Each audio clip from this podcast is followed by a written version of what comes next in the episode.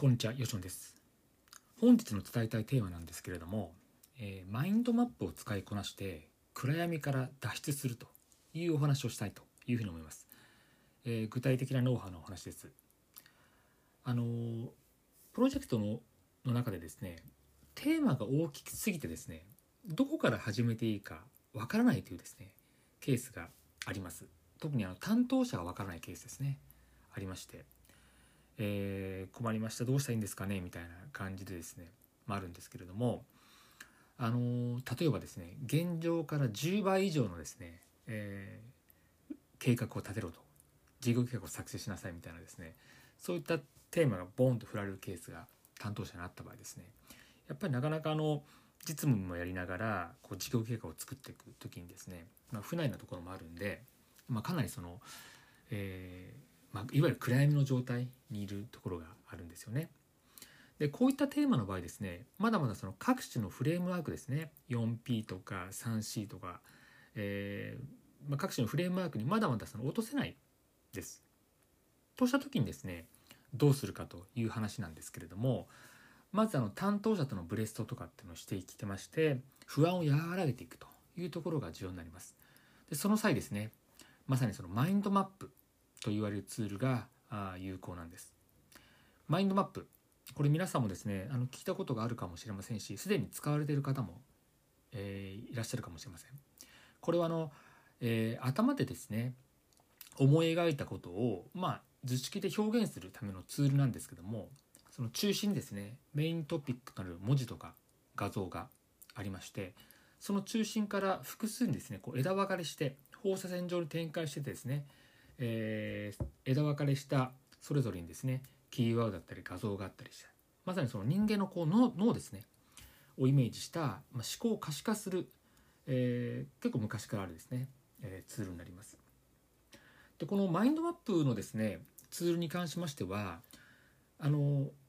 iPad、iPhone そしてパソコンですね。あのツールがいろいろあるんですね。有料無料あるんですけども。でダウンロード型とですねクラウド型がありまして本当に様々なものがあります。僕もあのいくつかこれまで試してきました。で、えー、今ですね結構行き着いてるのがちょっとクラウド型はですね結構操作が悪いかなというふうに思ってまして、えー、ダウンロード型のですね X マインドというのを使ってます。でこの X マインドはですねサブスクでなんですけれども、えー、確か半年で数千円だと思うんですけどもあのその価値はあるかなと思ってましてえかなりその綺麗な UI と操作性がいいんですよね。であの Zoom のですねあの画面共有をこの X マインドする時もあの拡大とか縮小とかっていうのがかなりその、え、サクサクできますのでここがあのサブスク型サブスクじゃないわあのクラウド型とちょっと違うところかなというふうに思ってますので、えー、使うならですねちょっとお金かかるんですけれども、えー、ダウンロード型の X マインドがいいかなというふうに思ってます。実はですね昨日もあのこういった X マインドを使った議論がありましてプロジェクトやったんですよね。であのその時のテーマとかっていうのはもうまさに冒頭で言ったように、えー、この事業をですね、えーと、10倍にしなさいというようなお題が担当者の方にありまして、えー、そこで結構暗闇の中にいたんですよね。でその時にですねやっぱりその格論の話に行きがちなんですよね。あの10倍にするためにこう何をしなきゃいけないかっていうのは本当に山ほどあるんですけどその時にある一つのテーマだけにこう絞って話してしまうというところがあってこれはあの初期の段階においては非常に危険です。まずはその全体感をですね、えー、見る必要がありますのでここをですね重要なポイントを抜け漏れなくいわゆるこうメシってやつなんですけどこれをマップ化していくにあたってこのマインドマップが非常に効果的なんですね。で例えば中心にですね、えー、10倍にするためにはみたいなですねキーワードをまずこう置きます。ですると放射線上にですね集客だったりとか物はどうしますか？組織はどうしますか？システムデザインカスタマーサポートあとお店を持ってるんであればお店と通販連携どうしますか？といった形でですねもう思いつくままにこう放射線上にあの広がっていくかなと思ってます。でさらにですね集客ならば放射線上にさらにですね広告どうしますか？SEO どうしますか？あるいはコンテンツマーケティングどうしますか？みたいな形でですねさらにその集客の部分から放射線上に、えー、テーマ広がっていくというところです。でこのプロセスをすることでですねかなりの角度で当初担当者が暗闇にいた状況から視界がパーンと開ける、えー、状況になってきますので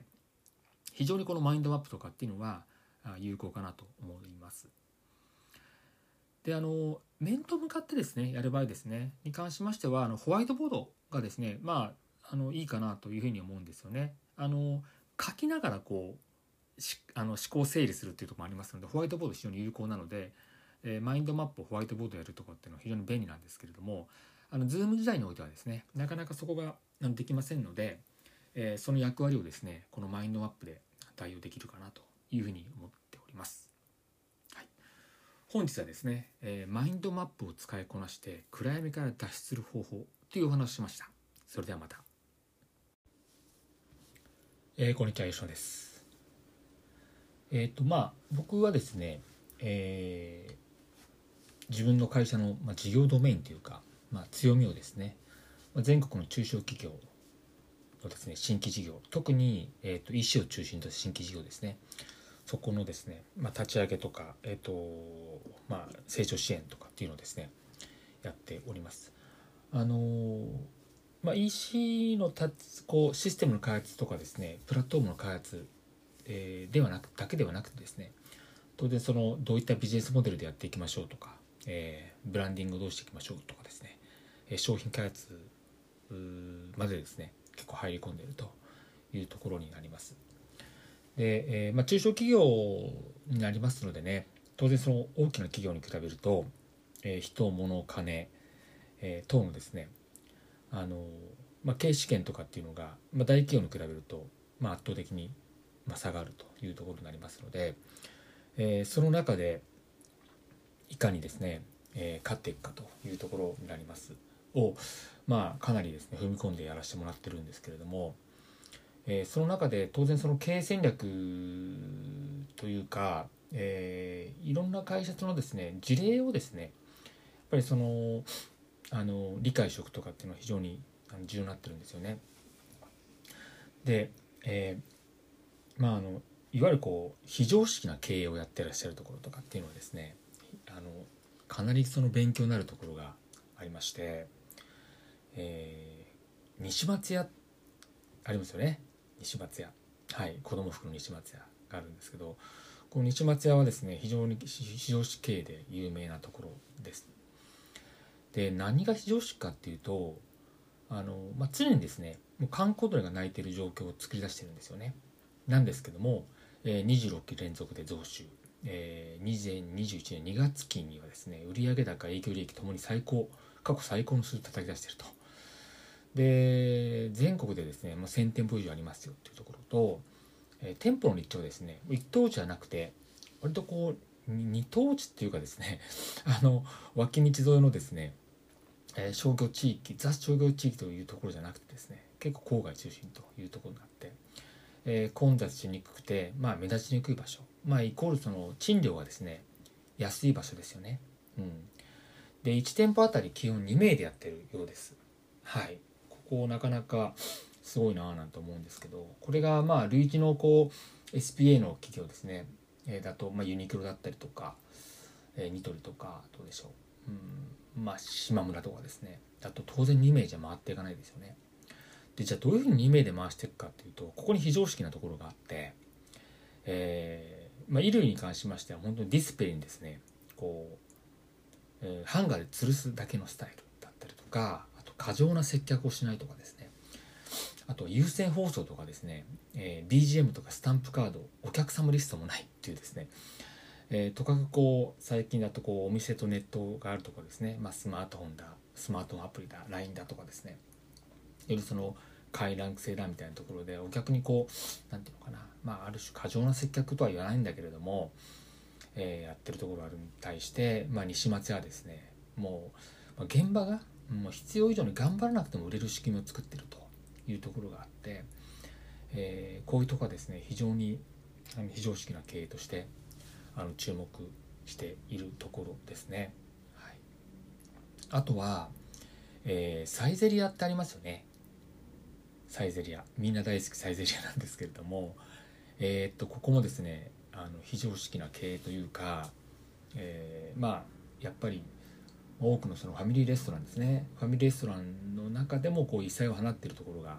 あるかなと思いますよね。まあワインが100円とかですねエスカルゴが399円とか、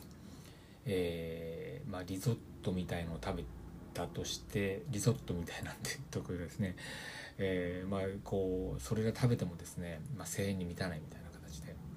でも美味しいみたいなところがあって。であのサイゼリアに関しましてはですねえー、まあ、キッチンに関しましては調理器具がほとんどなくてガスレンジもないようですね。でもセントラルキッチンで、えー、ほぼ完璧に仕上げた料理とかっていうのを、えー、店舗の方で、まあ、温めていくというところがあって、うん、でそのためにもですね、えー、あのキッチンのスペースとかすごくあの狭くできるみたいですね。でその分ですね客席を増やしていくというところがあって。えー、そうすることによってですねまああのアクセスの悪いこう、えー、まあアクセスに良いか。アクセスに良いこう駅前とかですね狭小のとこありますよね。なんかこう本当にあのあの駅駅のなんか横のこう雑居ビルの中とかですね、はい、そういうところの、えー、中におい、まあ、その狭い、え空間においてもですねあのこういったあの、えー、十分な客あの客席をですね確保した上で運営ができるというところがあったりとかしていて、まあ、こういうところもですね非常に非常識なあの経営になってかなりその勉強になるところがあるかなと思います。あともう一つの最後の事例なんですけれどもあの、えー、関西発のアウトレットですねトリプルツーっていうのがあるんですけどもこれあの、えー、全て半額なんですよね。新品が全て半額っていうところになってましてで最近はあの関東にもあの進出してきてるとなんですけれどもこれが何でこの新品が半額でできるかっていうところのそのビジネスモデルなんですが、えー、通販で返品されてきたものとかですね外箱に傷がついた商品とかっていうのを、まあ、いわゆる訳あり商品ですよね。訳あり商品を安く仕入れてそれを半額以下の値段で実現しているというところがあってこれも非常にそのまあ今の時代、うん、通販特にアマゾンを中心として返品がまあ当たり前みたいなところの文化の中で、えー、そこにですねうまく乗った形のビジネスモデルですね。まあここも簡単にはできないと思うんですよね。どうやってこう仕入れルートを確保するとか、えー、あると思うのでただそこをですねまあ先んじてあの目をつけてやっていったっていうところがあって確かあのテレビでもやってましたけれども、まあ、仕入れあの返品した商品とかっていうのを破格の値段で仕入れるためにですねあの基本的には選べないようですね商品を選べないというところで返品された商品とかっていうのが、まあ、いろんなものを混ざってですね段ボールに入ってですね、まあ、店舗に来るみたいな形があって、うん。まあ、それを売りさばいていく、まあ、店舗のオペレーションだったりとか半額でも利益出るような、えーまあ、立地。さっき言った経費の経費管理ですね。そういうところやってるんだなっていうところがあって、うん、あの非常にこちらも非常識な経営としてあるんじゃないかなと思います。でまあいわゆるこう王道ですよね。あのやっぱりいい商品をいい値段でいい立地でこう、まあ、多くのプロモーションかけてみたいなですね、まあ、王道とは言わないかもしれないんですが、まあ、いわゆる強者の戦略、うん。えー、お金持ってる会社の戦略とは違った形で今僕が言ったですね会社様とかっていうのは非常識になれてる。ここにですね非常にその、えー、まあ、学びがあるというかですね、えー、かなりその理解した上でまああの異業種でもそれを適用していくようなことをですね、まあ、僕の方で徹底的にですね現場に勧誘しながら、えー、中小企業の方にですねご支援しているというところがあります。はい、本日はですねえ事例を交えながらえっと、非常識な経営の